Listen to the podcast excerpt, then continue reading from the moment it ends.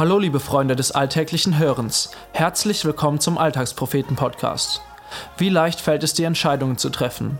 Oft hört man, dass das ein Problem unserer Generation sei. Warum es gut ist, definitive Entscheidungen zu treffen, darum geht es in Philipps Text für immer. Viel Spaß!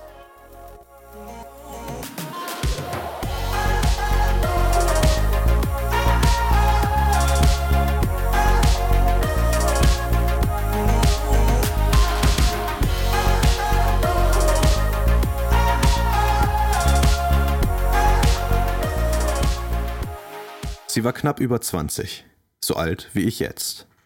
Sie war bereit. Sie war sich ganz sicher. Ab jetzt, bis zum Tod. Für immer. Ich sitze in einem Stuhlkreis. Etwa zehn junge Menschen sind mit dabei. Alle hören gespannt zu. Die Frau, die redet, passt visuell nicht ganz ins Bild. Sie ist etwas älter. Und auch sonst ist sie, sagen wir mal, traditionell gekleidet. Während sie so erzählt, dreht sie ihren Ring hin und her. Ein Ring, der sie an etwas erinnert. An ein Versprechen. Für immer. Sichtlich bewegt sitzen wir da. Eine Fragerunde.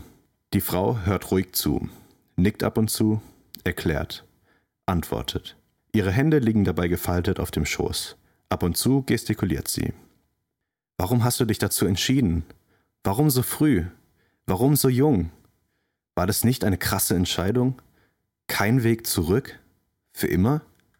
Sie war sich sicher, dass das die richtige Entscheidung war. Gott hat es ihr oft klar deutlich gemacht. Ihr Vater wusste schon bei ihrer Geburt, dass sie das tun würde. Sie soll für Gott leben, ihm ihr ganzes Leben geben, Schwester werden, Nonne, für immer.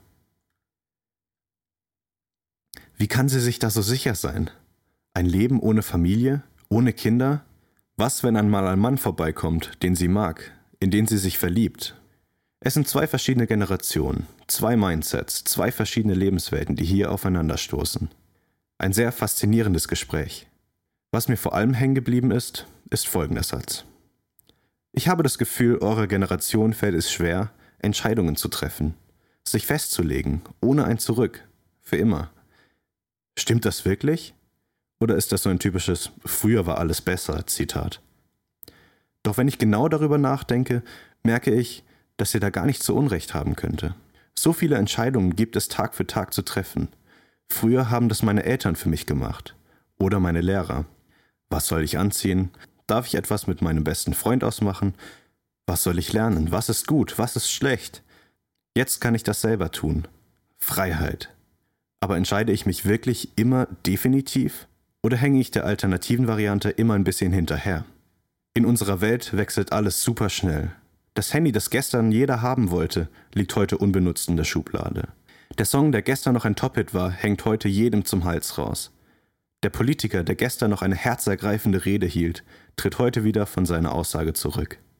Der Arbeiter, der gestern noch händeringend gesucht wurde, ist heute von einer Maschine ersetzt worden. Immer wieder Veränderungen nichts, was hält. Genau diese Schnelligkeit und Veränderung hat zur Folge, ich kann mich nicht festlegen. Es könnte sich ja noch etwas ändern. Ich erkenne ein gewisses Muster, das sich durch mehrere Lebensbereiche durchzieht. Bei der Berufswahl probiere ich mal dies, mal das. Wenn mein Studium nicht passt, wechsle ich einfach nächstes Semester.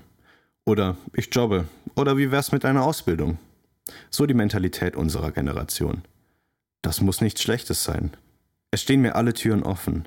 Alles ist immer möglich, bloß nicht festlegen.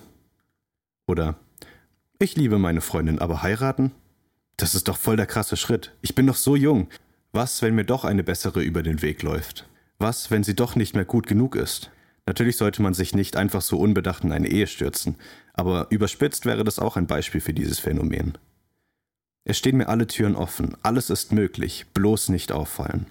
Marc-Uwe Kling hat das in seinem Buch Die Känguru-Offenbarung ziemlich gut auf den Punkt gebracht. In einem Kapitel sitzen das Känguru und Marc-Uwe im Starbucks und entdecken auf ihren Bechern Zitate. Zitate, die teilweise ziemlich kontrovers sind. Starbucks hat sich also eine pfiffige Lösung überlegt, damit ihnen niemand etwas anhängen kann.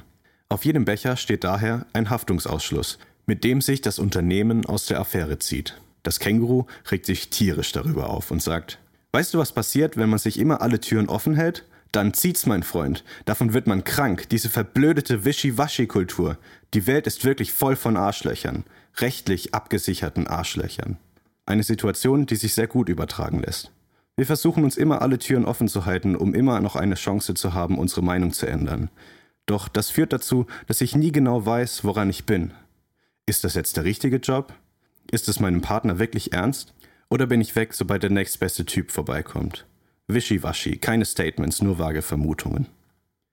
Die Schwester, mit der ich gesprochen habe, hat etwas gewagt. Eine Entscheidung, die ihr sicher nicht leicht gefallen ist.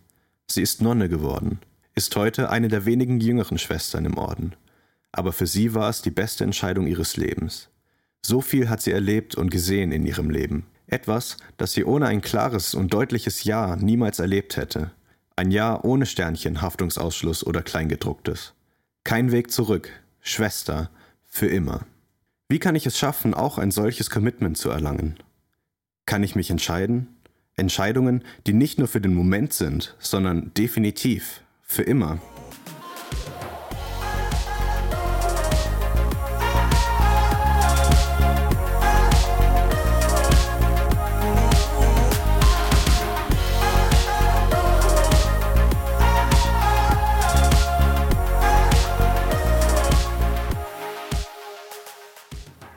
Das war der Alltagspropheten-Podcast.